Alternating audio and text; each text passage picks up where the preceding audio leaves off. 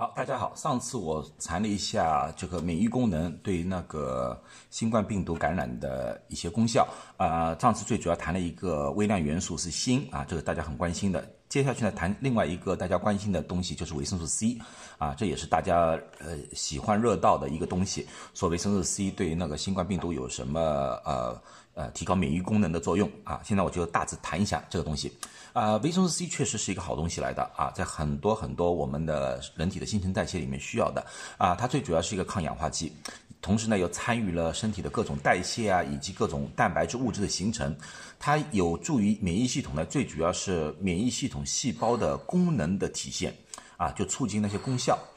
啊，当然它还有其他各种各样的东西，所以说从基础角度来说，它提高免疫功能是有帮助吗？确实是有帮助的啊。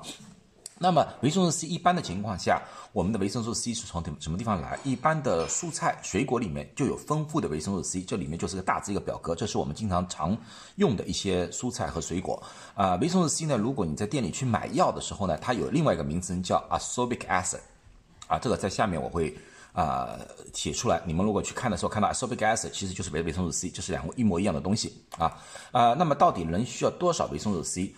维生素 C 一般的情况下，我们说基础的最最基本的就是六十五到九十毫克，那么你基本上吃一个橘子基本上就够了啊，就够了。可是呢，如果你需要达到一个增加免疫功能啊，或者说一个治疗效果的话，一般的情况下是五百毫克到两千毫克，也就是两克啊这种距这样。可是呢，现在最近呢，就是很多人提出来需要一个超级的剂量啊，去呃。打打败这个新冠病毒，那么呢，他们提出了用了五千到两万四千毫克。当时我要提醒大家，两万四千毫克并不是口服的，两万四千毫克你口服，你的肠胃绝对受不了啊！这个是针剂的，就是静脉注射的，在医院里面给静静脉注射的，所以这个你要清清楚，不要人有人说两万四千呃四千你就每天吃二十四粒啊，你的肠胃受不了的。